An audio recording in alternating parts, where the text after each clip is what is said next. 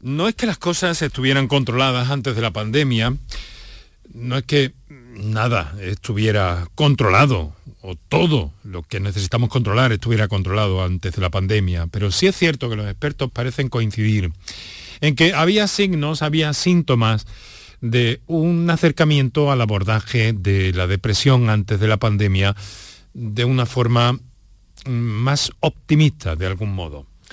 No vamos a dejar de ser optimistas aquí, con nuestros invitados, con los especialistas que vemos abordando el problema de la depresión y sus consecuencias, ni mucho menos.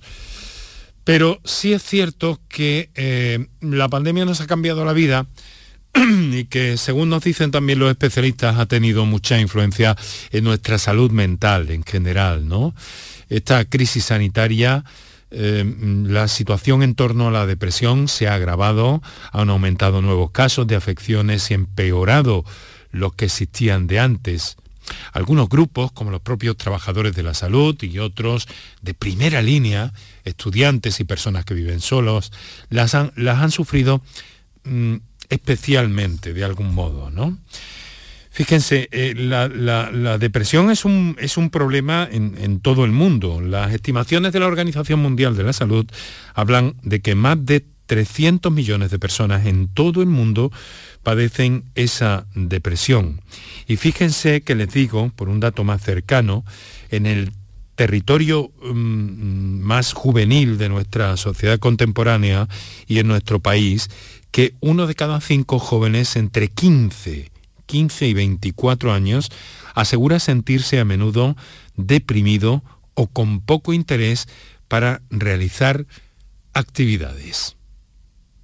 Hoy nos ocupamos de la depresión como gran palabra, como gran concepto, pero también buscamos toda suerte de eh, trastornos de los equilibrios emocionales porque precisamente vivir es algo muy parecido a equilibrar.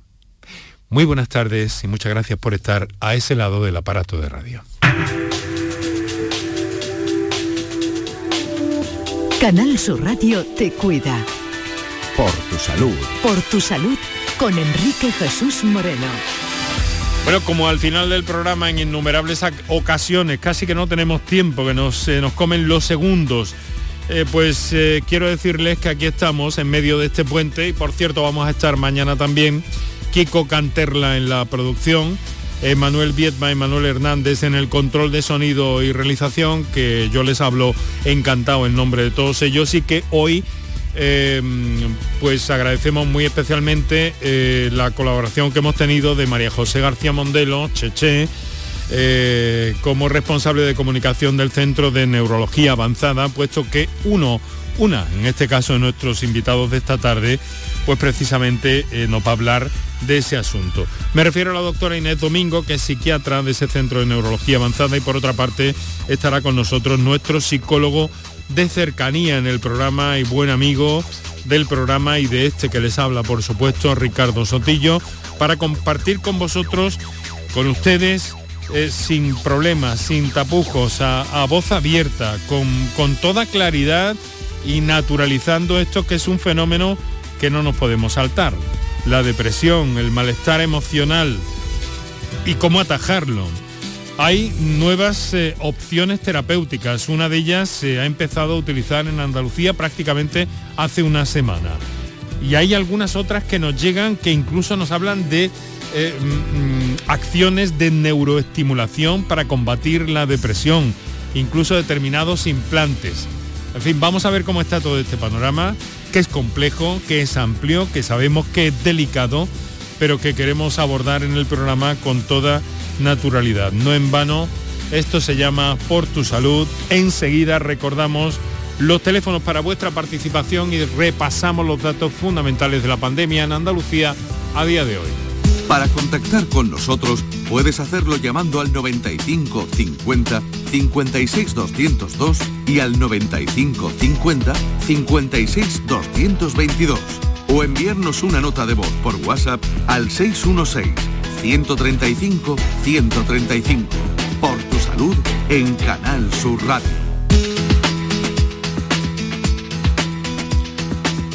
Pues a propósito de la situación de la pandemia de la COVID-19 en Andalucía, continuando a la baja la incidencia en nuestra tierra, se sitúa hoy en 32 casos por cada 100.000 habitantes en los últimos 14 días, pero si consideramos los últimos 7 días de esa tasa, la tendríamos que, que llevar al 12,9% de casos por cada 100.000 porque y por tanto de seguir así la próxima semana estaría rozando el nivel de nueva normalidad del que marca la Organización Mundial de la Salud y que está situado en 25 casos por 100.000.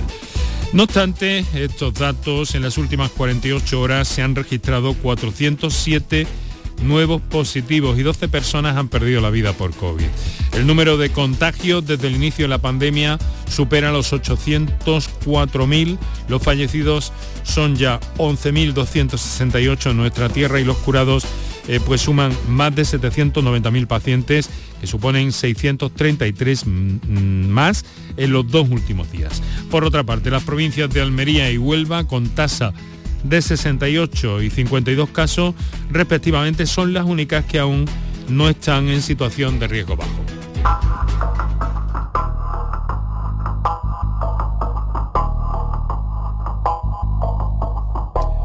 Con las cosas así, con esta situación, las autoridades señalan que la mayoría de las personas ingresadas en Andalucía no estaban vacunadas.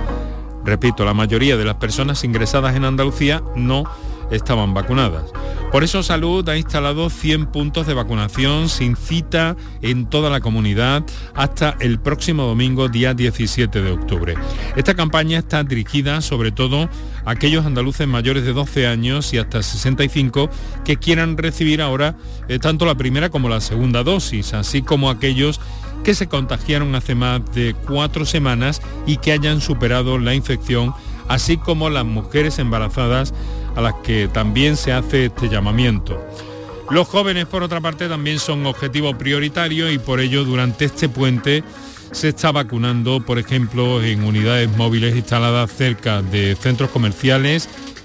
Vamos a por todas y Andalucía eh, te cuida, pues son hashtags con los que se pretende eh, captar en las redes sociales a los jóvenes que quieran eh, que quedan, mejor dicho, sin vacunar. También está en el objetivo la población de los municipios rurales. De momento quedan 600.000 andaluces que todavía no han recibido ninguna dosis de la vacuna.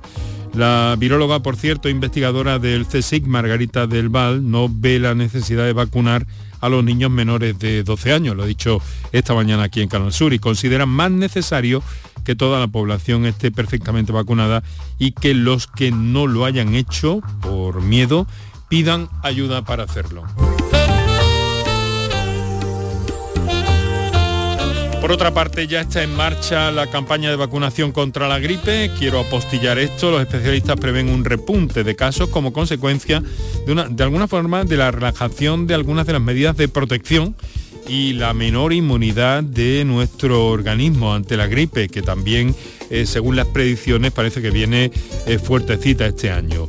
Los eh, profesionales sanitarios recomiendan no abandonar algunos hábitos como el lavado de manos o el uso de la mascarilla cuando sea necesario, con lo cual también evitaríamos la gripe y sus consecuencias que siempre son eh, fastidiosas. Fastidiosas y no crean ¿no? que en algunos casos graves, cuando hay patologías previas. Esto no es ninguna novedad. Así que mucha precaución con eso también, por favor. Si están en la carretera, a lo mejor ya no porque están en medio del puente, pero si van a viajar, pasear, háganlo con precaución, me permito recordarles todo esto. Y vamos una vez más a recordar qué teléfonos tienen ustedes disponibles para intervenir en el programa con toda libertad. Hoy hablamos de la depresión y de los equilibrios o desequilibrios emocionales. Para contactar con nosotros puedes hacerlo llamando al 95 50 56 202 y al 95 50 56 222 o enviarnos una nota de voz por WhatsApp al 616 135 135 por tu salud en Canal Sur Radio.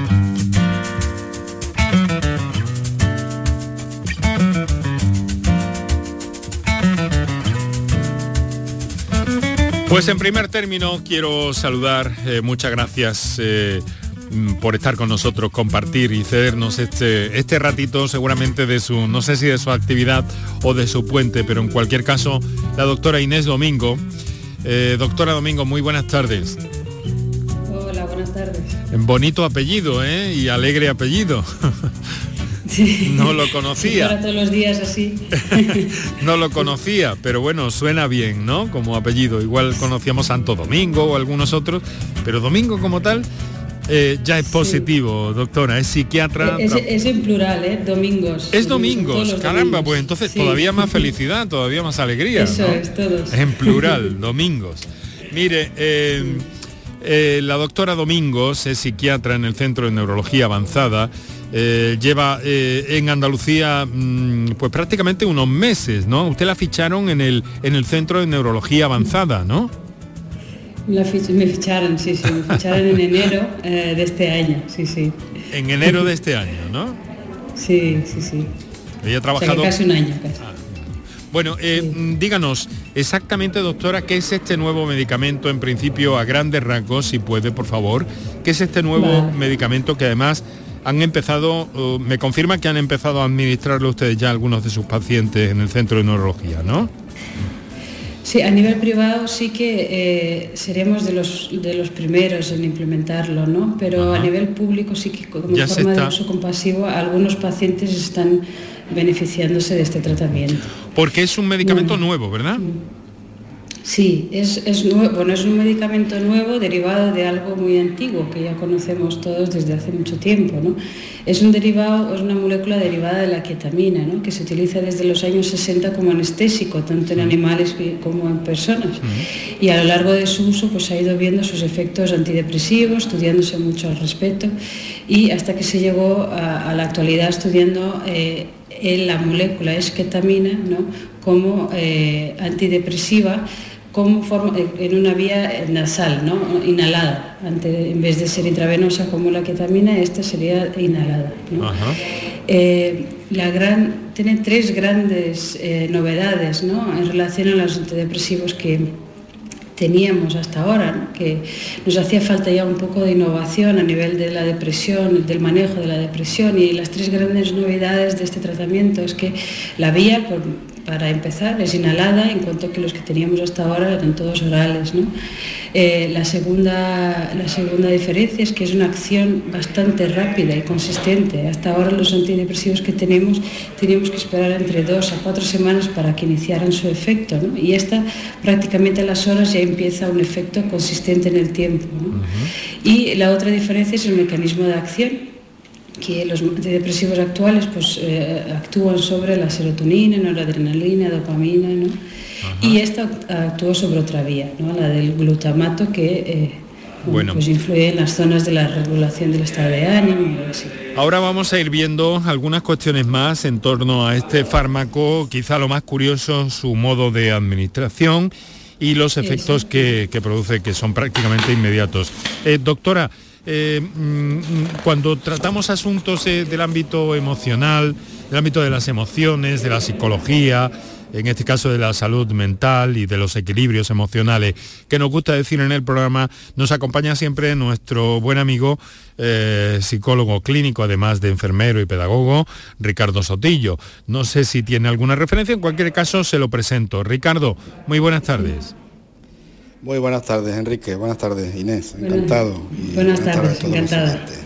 Muy bien, Ricardo, vamos a ver. Eh, he dicho al principio, porque he encontrado por ahí, que efectivamente eh, parece que las cosas, en fin, si no controladas antes de la pandemia, pero sí que se veía cierto horizonte en cuanto a la evolución de, la depresión, a pesar de que constituye y sigue constituyendo un gran problema. Pero eh, hemos visto después los estudiosos que nos dicen que, que no, que, después de la pandemia las cosas mm, o esa pelea para luchar de alguna forma contra la depresión eh, se ha vuelto atrás, que se han perdido muchos puntos, que hemos perdido mucho. ¿Tú cómo lo percibes desde tu, desde tu experiencia y tu gabinete?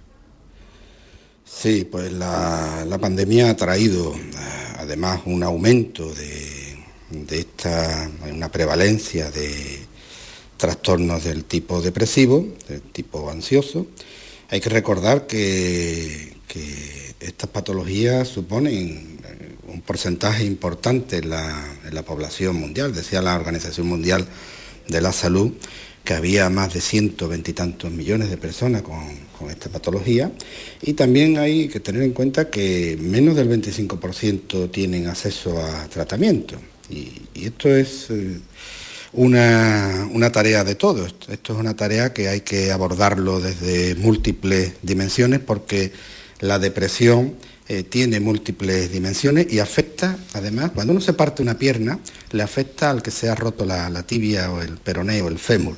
Cuando una persona tiene depresión, le afecta a todo su entorno social, le afecta al entorno laboral, le afecta a muchas personas también. Yo tengo que decir, eh, Ricardo, doctora Domingos, que la verdad es que hasta prácticamente hace unos días no había escuchado algo que yo no sé cómo valorarán ustedes. Les voy a pedir una, opinión rápida, tenemos que hacer una pausa y luego vamos a entrar directamente en materia, porque además tenemos algunos oyentes esperando ya, ¿no? Pero eh, la palabra, mm, una palabra muy asociada a depresión es suicidio. Y el suicidio sigue siendo un tabú en nuestra sociedad, pero yo he visto en las últimas semanas eh, que hay gente, que hay personas, personalidades que están sacando eh, esta palabra mm, para prevenirla, ni más ni menos, que no es poca cosa, ¿no? Y de hecho lo ha, lo ha hecho el, presidente del gobierno en unas declaraciones públicas. Prevenir el suicidio. Yo no sé si esto eh, le dan ustedes algún valor o simplemente es una apreciación mía o ya ha habido otros responsables de alto nivel en el país que se han referido de esa forma tan abierta al problema del suicidio. Doctora Domingos.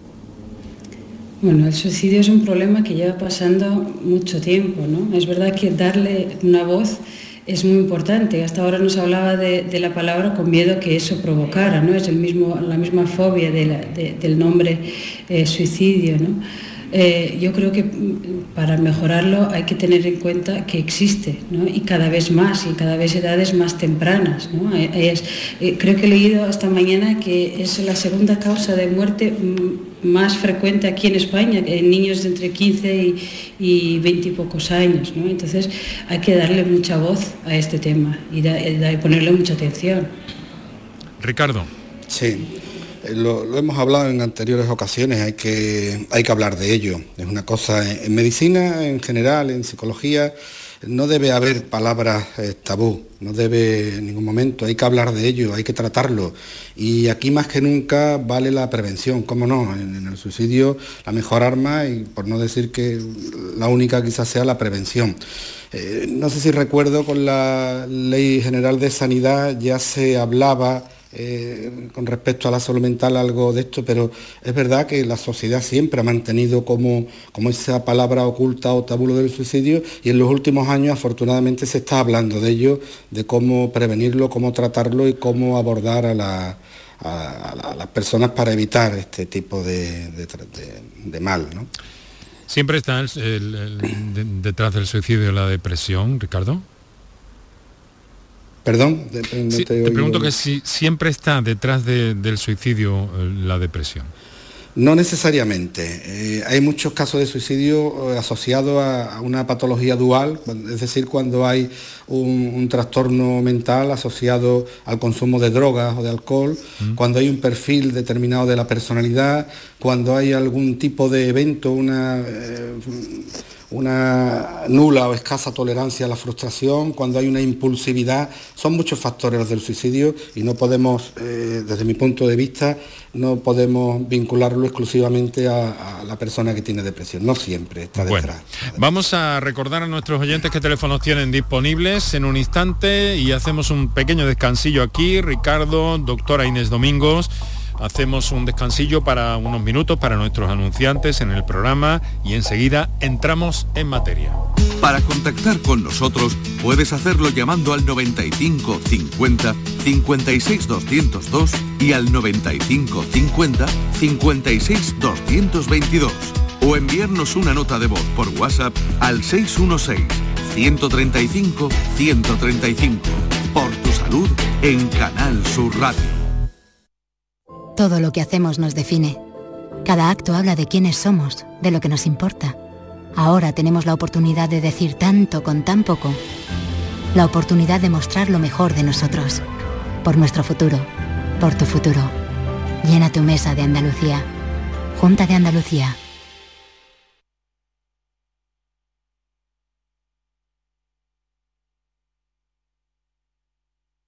De la charla con los ganaderos Eduardo y Antonio Miura. Modera el presentador del programa Carrusel Taurino de Canal Sur Radio, Juan Ramón Romero. Desde las 8 de la tarde en el Teatro Fundación Cajasol. Entrada libre previa recogida de invitaciones en taquilla de la Fundación Cajasol. Calle Álvarez Quintero, Sevilla. Encuentros Carrusel Taurino. Con el patrocinio de la Fundación Cajasol. ¿Quieres trabajar en la construcción? La Fundación Laboral de la Construcción ofrece cursos gratuitos con mucha salida laboral para personas desempleadas. Entra en andalucía.fundacionlaboral.org y encuentra todos los cursos, fechas, requisitos, competencias, ocupaciones, etc. y forma parte de un sector que te necesita. Subvencionados por la Consejería de Empleo, Formación y Trabajo Autónomo de la Junta de Andalucía y el Ministerio de Educación y Formación Profesional. Ni el challenge del papel higiénico, ni el de la botella los retos más difíciles a los que se enfrenta nuestra generación están en la vida real, como el famoso encontrar trabajo challenge o el independizarse challenge. Y aunque para superarlos necesitamos vuestro apoyo, aceptamos el reto. Súmate en aceptamoselreto.com. FAD 916 1515. Medicina, prevención, calidad de vida. Por tu salud en Canal Sur Radio. Son las 6 de la tarde y 25 minutos en estas magníficas tardes del principio del otoño de este 2021 tan esperanzador con que nos hemos encontrado. Queremos hablar en positivo, mirar a las cosas de frente. No voy a decir lo, de coger el toro por los cuernos, pero de alguna forma sí, ¿no? Y eso nos gusta hacerlo en el programa porque la depresión es un problema que está ahí y que queremos atender en un programa, en un programa como este y otros u otros desequilibrios emocionales y cualquier duda que tengan ustedes a ese respecto, hoy con nuestros especialistas, nuestro psicólogo de cercanía, Ricardo Sotillo, y la doctora Inés Domingos, eh, que es psiquiatra del Centro de Neurología Avanzada, que ha empezado a utilizar a nivel privado. Eh, ya se viene haciendo eso que se llama uso compasivo de un medicamento contra la depresión indicado para algunos casos y que se administra por vía nasales, como, como intranasales, como un, como un spray. Ahora nos darán más detalles en cualquier caso. Ricardo Inés, si les parece, vamos a dar prioridad a uno de nuestros oyentes, una de nuestras oyentes, en este caso, que nos ha telefoneado desde Cádiz. Eh, Ana, muy buenas tardes. Eh, hola, buenas tardes. Mira, yo pensé que no iba a estar en casa este fin de semana, pero bueno, me ha venido bien porque la verdad que, lo estoy pasando mal con mi marido. Lleva ya desde sobre la, depresión y que ya que está ahí una neuróloga, mi marido empezó eh, a raíz de la, de la pandemia, o sea, de, cuando pasó todo esto, eh, empezó ya nada más de pensar que no podía salir, que tenía que estar cerrado, el trabajo, casa, y eso estaba por eso a como que le, vino grande. Es una, marido va a cumplir 60 años, o sea que es joven, eh, hace deporte, tiene su trabajo, no tiene no tenemos problemas económicos, gracias a Dios, pero sí le dio eso, que, que no sabía, que no sabía, empezamos que, que no llorando, que, que le daba cosa a todo, lo llevamos al médico, bueno, el médico de cabecera, al principio el médico de familia, luego como era con pastillas que cuando me mandaron el azo, eh, por un lado y el citalopram por otro. Eso es lo que está tomando. Y yo me he dado cuenta, vamos, nos dimos cuenta de que con el tratamiento no mejoraba, al revés empeoraba.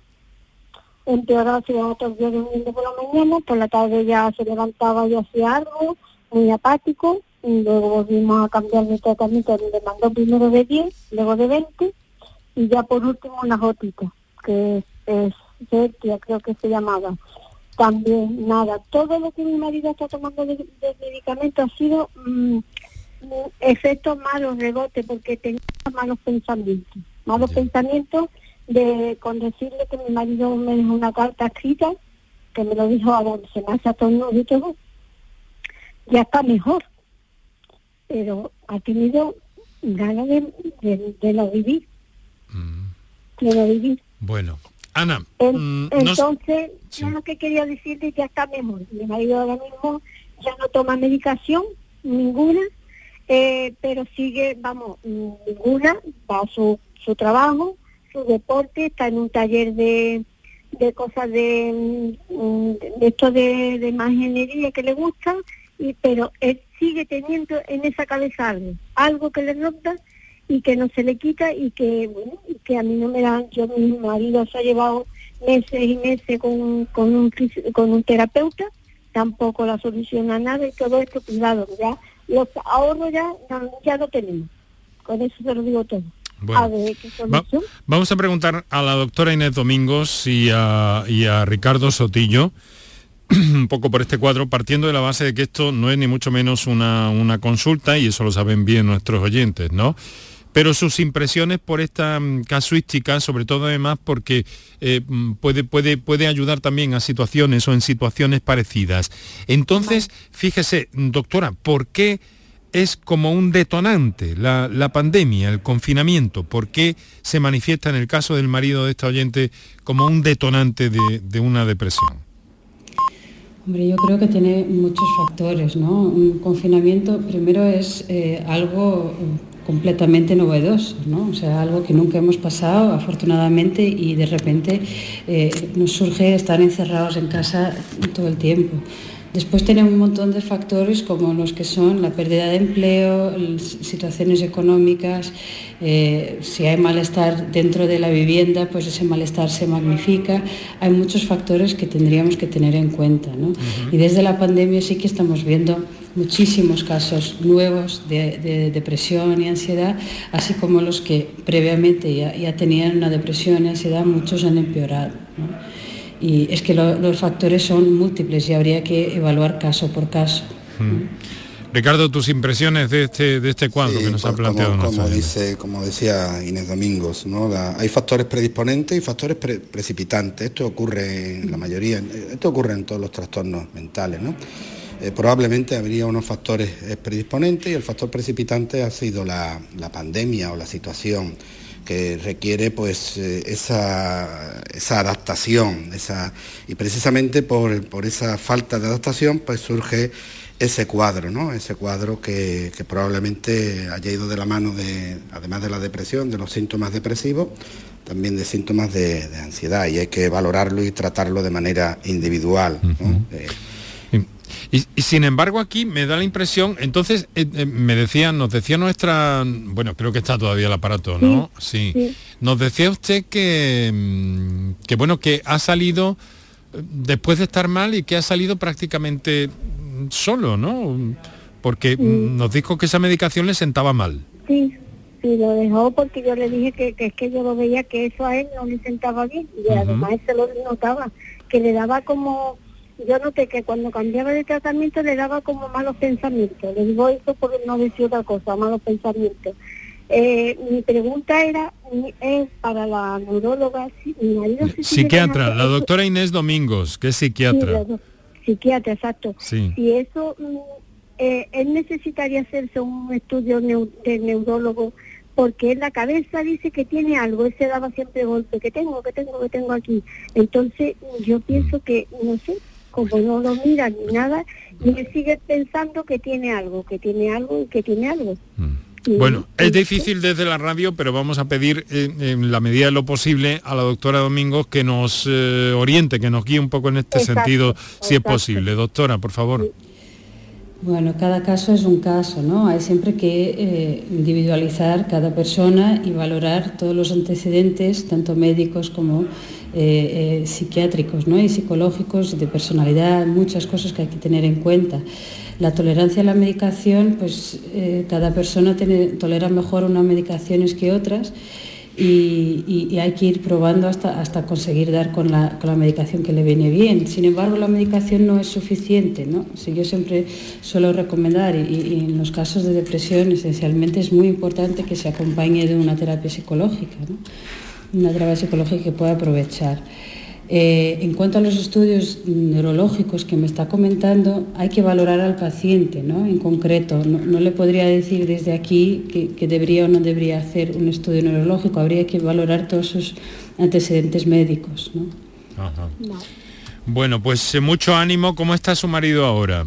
Ahora mismo está bien, vamos haciendo su vida normal, sigue su trabajo, pues yo digo que el problema nosotros, como otras mm. personas que le pueda pasar, pues no tenemos, que esa es la cosa, si uno tengo angustia por algo. ¿Cómo se llama? ¿Cómo se llama él? Mi marido, sí. Salva. Salva, porque me va a permitir que le enviemos un abrazo desde aquí, ¿vale? Vale, ¿Eh? gracias. Sí, ya que, ¿eh? que, sepa que que sepa que, estamos con él, de alguna forma a también. Mí me da, me da miedo lo que está hablando, lo de lo del suicidio, cosas de esas que, que yo sé que muchas veces le ha dado malos pensamientos. Mm. Y, y, eso es lo que ahora mismo vamos bien, pero que yo creo que necesitaría más ayuda, mm. pero no, aquí ahora mismo no, no es posible. Bueno, pues muchas gracias y mucho ánimo, querida amiga. Vale, ¿Eh? gracias a bueno, por, por todo lo que hacéis. Muchas gracias, muchas gracias. Bueno, afortunadamente en el caso de Ana, pues han tenido acceso a ese problema principal que reseñabais al principio, creo que los dos, eh, Ricardo, eh, doctora Domingos, en el sentido de la accesibilidad, porque claro, eh, en la familia no estamos mm, dotados ni tenemos herramientas para abordar una situación de este tipo. Ricardo. Eh, sí, no, no, perdón, había empezado la doctora. Adelante, Inés. Perdona, ¿eh? No, teniendo en cuenta que los recursos ya eran escasos antes de la pandemia, eh, por X razones, ¿no? siempre han sido inferiores a los que deberíamos tener. Después de la pandemia, con el aumento tan significativo de, casos de depresión y otras enfermedades mentales, está el, sistema está muy desbordado. Entonces, eh, los pacientes se quedan sin poder acceder una atención eh, adecuada eh, a nivel de salud mental. Mm. Tiene que...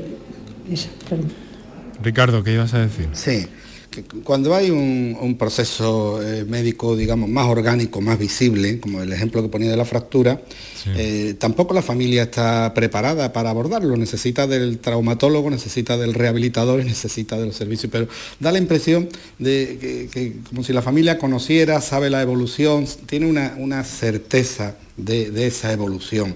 Cuando ocurre un problema de salud mental, la familia no está preparada igualmente que en el otro caso, pero además existe esa incertidumbre, ¿no? Y, qué duda cabe que la, que la pandemia, eh, en la pandemia lo hemos dicho en alguna ocasión, hemos sido todos debutantes. ¿eh? Cuando alguien decía, no, pues esto va a ser de esta manera, otra... no, no, eh, esto nos ha pillado de nuevo a todos y eh, quizás lo que ha prevalecido ha sido la incertidumbre, de, primero con, los contagios, después con las vacunas, después con, el cambio de conducta, después con la afectación social, sociolaboral, en fin, con muchas variables. Y estos mm. eh, han sido factores que han necesitado esa adaptación. Pero claro, lo más duro de todo eso ha pasado ya, al menos aparentemente, o creéis que no ha pasado. Aparentemente eh, sí, en cuanto a cifras, cifras epidemiológicas y demás Sí, pero parece que lo otro como que ha quedado, ¿no? Las secuelas, las secuelas, claro. Ha pasado, quedan secuelas. Ahora tenemos que hacer la prevención terciaria, precisamente para disminuir esas secuelas que quedan, en algunos casos en forma de trastorno por estrés postraumático, en otros casos porque se han exacerbado estos problemas de depresión o problemas de ansiedad, las secuelas precisamente. Vamos a, voy a leer eh, una comunicación que nos ha llegado al WhatsApp 616 135 135 nos gustan vuestras notas de voz, de hecho tenemos algunas eh, pendientes de, emitir. Eh, también vuestras llamadas 955-056-202 y 955-056-222, pero hay otras que nos llegan también escritas eh, que, me gusta recoger también para, para dar salida a las inquietudes de nuestros oyentes. Mi hija tiene 16 años y hemos tenido que hablar con una psicóloga porque decía cosas incoherentes que no tenían sentido. Ella no era así ni lo es, que sí, estaba sola, que, que si estaba sola, que si nadie la quería, que su abuelo murió por su culpa, hace años que murió, y siempre queriendo llorar. En el instituto notaron el cambio en ella y en la academia a la que va. Ha sido un poco, bueno, un, un poco horroroso, dice esta oyente. Parece que está mejor. Hemos hecho cajas de emociones, intentamos hablar más con ella, pero qué complicado todo cuando además tiene una discapacidad y se relaciona poco. Un saludo, María de Jaén. Yo no sé, esto de cajas de emociones, ¿es alguna técnica o algo? ¿O suena, Inés, Ricardo? Sí, sí, en algunos casos hay una técnica donde, bueno, pues podemos decir que tenemos en, como si tuviésemos los pensamientos estructurados en cajitas donde lo podemos ir encerrando, sacando, eh, de modo que pueda, podamos familiarizarnos con las, con las emociones. Comprender que las emociones son todas, están ahí, son necesarias, del mismo modo que, el latido cardíaco, del mismo modo que, cualquier otra, otra actividad orgánica. Mm. Sí. Doctora, ¿cómo lo ves? Son pocos datos, lo entiendo. Sí, no, más que nada es muy importante aprender a identificar lo que se siente, ¿no? Cuando uno no sabe reconocer eh, eh, la emoción eh, que está viviendo y principalmente las emociones negativas, a veces pues, eh, la, conducta es la que muestra ese, malestar. ¿no?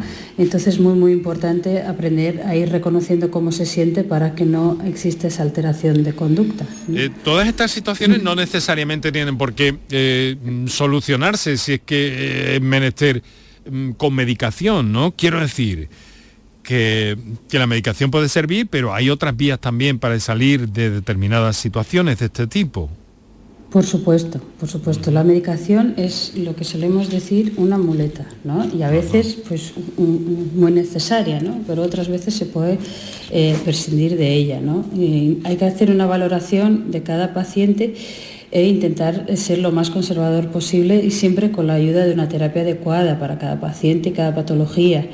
Eh, valorar en cada uno si es necesaria la muleta de la medicación o no, pero sí que lo más importante es que cada paciente, dependiendo de la, enfermedad que tenga, eh, eh, reconozca su, patología y, aprenda a manejarlo. Aquí estoy hablando muy en general, obviamente si hablamos de enfermedad mental grave, sí que necesita una medicación sí o sí. Estoy hablando de la patología pues, que, más adaptativa que estamos viviendo ahora. Son las 6 eh, y 40, 20 minutos por tanto para las 7 de la tarde, aquí Canal Sur Radio, quédate en Canal Sur Radio.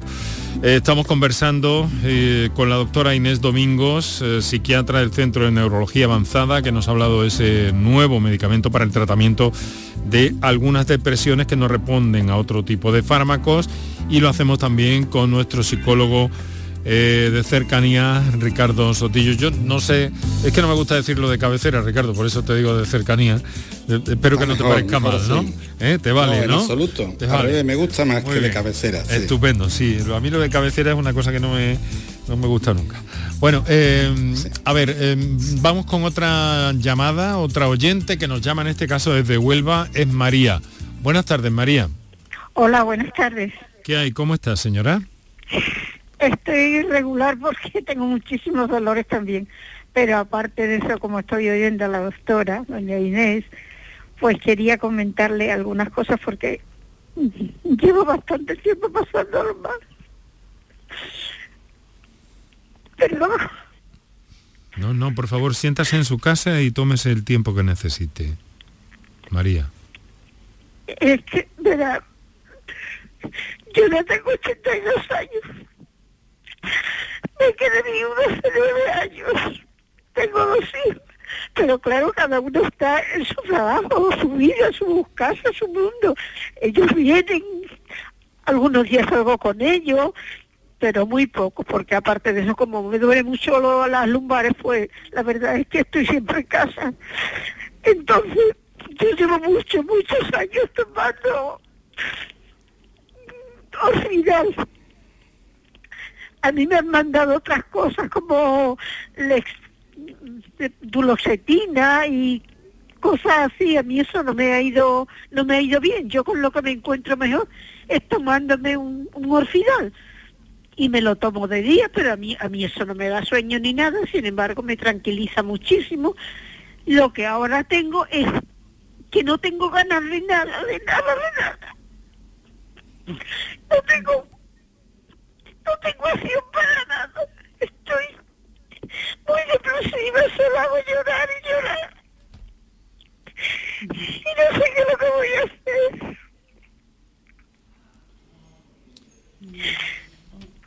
Porque estoy muy sola. Yo tengo una señora que viene a casa, viene tres horas por la mañana, de lunes a de martes a viernes, pero claro, cuando ella ya se va, cuando está aquí la señora, algunos días cuando estoy mejor de los dolores, baja un poquito con ella y ando un poquito, tomo el sol. Pero ya está, ya no, no, bueno, el sábado estuve conmigo porque se empeñó, estuve en los toros, en palos, en fin, pero claro, mientras estoy con ellos estoy estupendamente. Pero cuando me encuentro tan sola aquí en casa, pues lo estoy pasando fatal, fatal. A ver, María. Dígame. Le, le voy a poner eh, en primer término con, con Ricardo en este momento para que lo pueda orientar lejos un le poquito, oigo. orientar un poquito y ahora con la doctora Inés Domingos, que por cierto además usted me llamaba de Huelva, ¿verdad? Sí. Bueno, bueno, Ricardo. María, buenas tardes. Sí, Soy buenas Ricardo tardes. Sotillo, el psicólogo. María, antes que nada, decirle que si no la llaman, tiene usted que llamarlos. ¿eh? Y ese llanto, mm, no llore sola.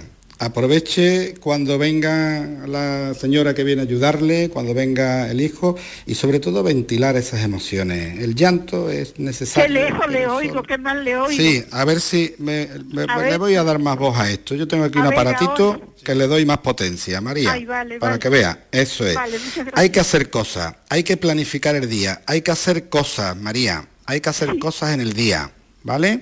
Está tomando, hay una medicación que se la tendrá que controlar, ¿vale? Y, y lo que le decía, hay que ventilar esas emociones, hay que hablar más y hay que eh, evitar aislarse. Una persona puede estar sola, puede estar sola y disfrutar de la soledad. Y otra persona puede estar con mucha gente y sentirse sola. No se sienta sola, no se sienta sola. Está el teléfono, están las visitas, está la familia. Apóyese en ellos del mismo modo que ellos se apoyaron en usted, María. Es que da la coincidencia de que yo no soy de aquí. Ya llevo muchos años aquí, pero no soy de aquí. No tengo aquí familia. ¿De dónde María? ¿De dónde? Yo soy extremeña. Bueno, muy bien, tierra hermana. Al ladito de, Huelva. Sí, al lado de aquí- Huelva. Pero aquí no tengo a nadie. Toda la familia de mi marido, sí, los que quedan, mm, están allí en, en Extremadura. Entonces sí, yo me comunico con ellos, con dos amigas que tengo aquí, que son las que más, que tampoco saben mucho. Pero claro, la gente dice con esto de la pandemia, que lo estamos pasando tan mal y lo hemos pasado tan mal, pues se ha aislado uno porque antes ibas al supermercado, ibas Pero ya la a pandemia, pan la fuera. María, ya la pandemia está pasando, ya, ya Sí, va a ser sí. dentro de poco pasado. Y ahora hay que volver a airearse, a salir al aire libre, a planificar el día, a hacer un poquito de actividad física, a moverse, a, a enriquecer la actividad social, con las amigas, con la gente que uno tiene alrededor. María. Yo hace, perdón, hace, Sí. antes de lo de la pandemia, estaba mejor, pues no tenía tantos dolores. Entonces yo iba a un centro de, de mayores, iba a clases de... ay, Algún tipo de actividad. ¿no? De, de costura o de taller o de manualidades. No, o porque algo. la vista la tengo mala también, que ese es el caso, que no me puedo entretener en, en leer ni en coser ni nada porque la vista la tengo fatal. Eso es otra de las cosas que me tiene a mí y estoy harta, harta de ir a todos los especialistas de aquí de Huelva. Tengo problemas de los ojos secos, Bueno. me operaron de cataratas hace cinco años, María, pero yo, nadie me da con la tecla, venga bueno. gafas y esto y el Bueno. otro, y gotas y gotas y gotas y yo no María. veo claro. María, permítame, mm, mm, tiene que hacer un un poquito de esfuerzo también, permítame que me entrometa aquí en, esta, en estas No. indicaciones que le ha hecho Ricardo también de airear esas emociones y de buscar un poquito de agenda, planificar un poquito de agenda de un día para otro para salir a la calle, para hacer cosas, mm, para moverse un poco en la medida en que, en que usted pueda. Y ahora permítame que le vamos a pedir eh, muy brevemente también a nuestra psiquiatra invitada esta tarde, eh, que, que- que le comente algo que supongo que, que la va a animar también. Eh, doctora Domingos, A ver verdad. estos casos, estas emociones combinadas además con el dolor nada más y nada menos, ¿no? Sí, Hola, buenas tardes María. Bueno, primero, buenas tardes. Estoy de acuerdo con el compañero, con Ricardo, ¿no? Es muy importante eh, hacer un día rico en actividades, ¿no? Porque si no todos estos dolores y todo este malestar eh, se, se, exacerba mucho, ¿no? Aumenta mucho. Es verdad que después de la pandemia muchas personas han empeorado a nivel de físico, ¿no? Entonces usted será una de ellas que, sus dolores habrán empeorado. Ahora tenemos que hacer un poquito más de esfuerzo que antes para volver a movernos, volver a activar nuestro cuerpo para que esos dolores disminuyan, ¿no? Y ayudarle un poquito a, ese cuerpo a, volver a estar mejor, para que no le dé ese dolor y no le dé esa angustia que le está dando. Vale, lo único que voy a añadir a, lo que ha comentado el compañero es que eh, consulte un médico. ¿Vale? Consulta un médico, su médico de cabecera o vaya a un especialista, un psiquiatra, que revise bien ese tratamiento. De cabecera, porque ya le digo que hace muchos años que yo con lo que me siento mejor es el oxidar, con las que me han mandado otras veces. Bueno, pero... Eso, y a, eso iba, perdonad. Voy, a aprovechar este momento para, para eh, meter un, inciso. El tema es que es, hay falta de conocimiento en este sentido. Eh, el orfidal es, una, medicación que está bien, no ansiolítico, pero que tiene su efecto mm, temporal, ¿no? Ayuda durante unas horitas mientras eh, usted se tranquiliza, pero luego cuando se va el efecto, el malestar vuelve porque no es un tratamiento que trate, ¿no? Entonces, cuando llevamos tanto tiempo sintiéndonos así tan mal, tenemos que plantear eh, otro tipo de tratamiento, ¿no? Entre, entre ellos, que podría ser, si hablamos de fármacos, un tratamiento antidepresivo, que, además eh, es un tratamiento más indicado para ese estado y no tener un, ansiolítico a, largo plazo. Por eso le, recomiendo que, consulte con un médico y luego todas las demás indicaciones que ha comentado el compañero. María. Muy bien. Bueno, prográmese, prográmese un poquito de aquí para mañana y empuje un poco por ahí, hágase, hágase un compromiso con, usted misma de alguna manera para, salir a la calle, para hacer un poquito de movimiento, ¿vale? Yo, muy bien, muchísimas gracias. Y ahí va depende, ahí depende mucho también de usted de usted misma, querida amiga María. Claro, cuando estoy, cuando estoy acompañada, como ya le he dicho, pues tengo otro ánimo, pero cuando estoy sola es que no me hago ni de comer. Un fortísimo abrazo, María. Gracias, buenas tardes. Medicina, prevención, calidad de vida. Por tu salud en Canal Sur Radio. Canal Sur Sevilla. Bienvenidos a Sacaba. Mil metros de electrodomésticos con primeras marcas. Grupos Whirlpool, Bosch y Electrolux. Gran oferta hasta fin de existencias en Sacaba. Lavadora secadora por 299 euros. Sí, sí, lavadora secadora por solo 299 euros. Y solo hasta fin de existencias. Solo tú y Sacaba. Tu tienda de electrodomésticos en el Polígono Store en calle nivel 23. Sacaba. Un Mercedes-Benz tiene que estar siempre impoluto por eso, y para que puedas reparar cualquier golpe, por pequeño que sea, te ayudamos con hasta 150 euros de descuento sobre la franquicia de tu seguro. Y para que no te quedes sin coche en ningún momento, tendrás a tu disposición un vehículo de sustitución durante ese día totalmente gratis. Concesur y Fervial, tus concesionarios Mercedes-Benz en Sevilla. Foro Flamenco de Canal Sur este 15 de octubre descubre tres artistas de la nueva generación del baile. Isaac Tobar, Irene Rueda y Paula Rodríguez. Desde las 7 de la tarde en el Teatro Fundación Cajasol. Entrada libre previa recogida de invitaciones en taquilla de la Fundación Cajasol. Calle Álvarez Quintero, Sevilla. Foro Flamenco de Canal Sur. Con el patrocinio de la Fundación Cajasol. Por tu salud, escucha Canal Sur Radio. Ocho minutos hasta las 7 de la tarde. Quédate en Canal Sur Radio. Esto es por tu salud. Con las vivencias, con vuestras experiencias eh, conmovedoras como las de nuestra oyente. Le, quiero preguntar a Ricardo, tenemos ahí, no sé, bueno, naturalmente que sí, no, naturalmente que a lo largo de todo el año nos encontramos por, muy diversos motivos. Lo digo sobre todo por, por los WhatsApp que tenemos pendientes. Eh, por los WhatsApp que, tenemos pendientes y que no sé si vamos a poder escuchar en toda su totalidad. Y luego por una información que quiero incluir también que tiene que ver con la gente joven. Pero Ricardo, eh, doctora eh, Domingos, a ambos, inicialmente Ricardo, supongo que antes de que las cosas lleguen a un extremo, vamos a ver, si te dejas un, esguince y no te lo trata, pues aquello va cada vez a más, ¿no? Con el tema de las complicaciones emocionales o la enfermedad eh, en relación a, o, la, o la salud emocional, pues pasa lo mismo, ¿no? Quiero decir, cuanto antes se ataje y se diagnostique un problema, mejor puede ser el resultado, ¿no? Mejor para el paciente, ¿no? Sí, sí, sí. estas cuestiones son, como decía antes Inés, eh, son cuestiones, son trastornos adaptativos, donde hay síntomas depresivos y depresión y de ansiedad, pero en realidad es un proceso, es una necesidad de adaptación. Mm. Y, hay que tratarlos cuanto antes. Pero es que también se da otra circunstancia que me llamó la atención, eh, lo digo muy brevemente. María antes de colgar decía, es que eh, no me hago ya ni de comer. Este es mm. otro elemento. Cuando fallan las actividades instrumentales de la vida diaria, las actividades básicas, la familia, los cuidadores, deben estar atentos a esos signos porque lo que hacen es sumar, eh, sumar un deterioro, un deterioro físico al deterioro mental que ya puede tener esa persona. Por eso es importante estas señales. Doctora. Eh, sí, sin duda. en cuanto a al esguince que se hace más grave, pues en este caso es, igual, ¿no? Es igual. Lo que pasa es que aquí se van añadiendo áreas del entorno de la persona, ¿no? Se van añadiendo que a nivel social se va aislando, a nivel laboral deja de trabajar, aumentan las discapacidades, cada vez es, menos capaz, eh, eh, a nivel familiar eh, empeora todo. Entonces hay una serie de circunstancias que van empeorando a medida que va pasando el tiempo, ¿no? Además de la sintomatología que por sí misma va, puede ir empeorando y, el suicidio está ahí. miren miren qué, interesante, miren qué interesante una comunicación, la interacción de los oyentes, desde luego es maravillosa.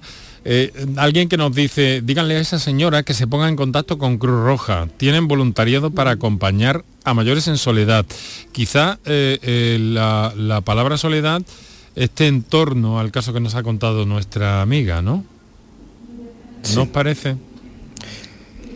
Sí, sí, sin duda. Y además una soledad no deseada, es una soledad impuesta por sus circunstancias, por su, por su capacidad, por, por, y además ella lo vive de esa manera, por el desarraigo que ella siente, porque mm, dice que no es de ahí, no es de Huelva, se siente eh, que su familia está lejos. Mm. Esa soledad impuesta es la mala, por supuesto. Y el cambio de rutina que ha supuesto la, pandemia, ¿no? Eh, es una persona que seguramente estaría muy activa en su rutina habitual y que la pandemia vino a, cortarlo de raíz, ¿no? Y ahora volver a, esa rutina es muy complicado. Quiero llamar la atención de nuestros invitados, eh, quiero llamar la atención de nuestros oyentes a propósito de que la depresión no es un problema relacionado eh, con, la edad, ni mucho menos. Que en nuestro país uno de cada cinco jóvenes de entre 15 y 24 años asegura sentirse a menudo deprimido con poco interés para realizar actividades. Es una de las principales conclusiones del informe publicado por UNICEF sobre salud mental en la infancia y la adolescencia. Se estima que 125 adolescentes se suicidan cada día en el mundo. Quiero que escuchen este reportaje, esta información de mi compañera Mariló Rico. Los trastornos y enfermedades relacionadas con la salud mental en la infancia y la adolescencia es un problema de primera magnitud que se ha agudizado con la pandemia. El 58% de los jóvenes españoles de entre 15 y 24 años reconoce sentirse preocupado, nervioso o ansioso con frecuencia y el 11% confiesa que se siente deprimido o tiene poco interés en hacer cosas a menudo.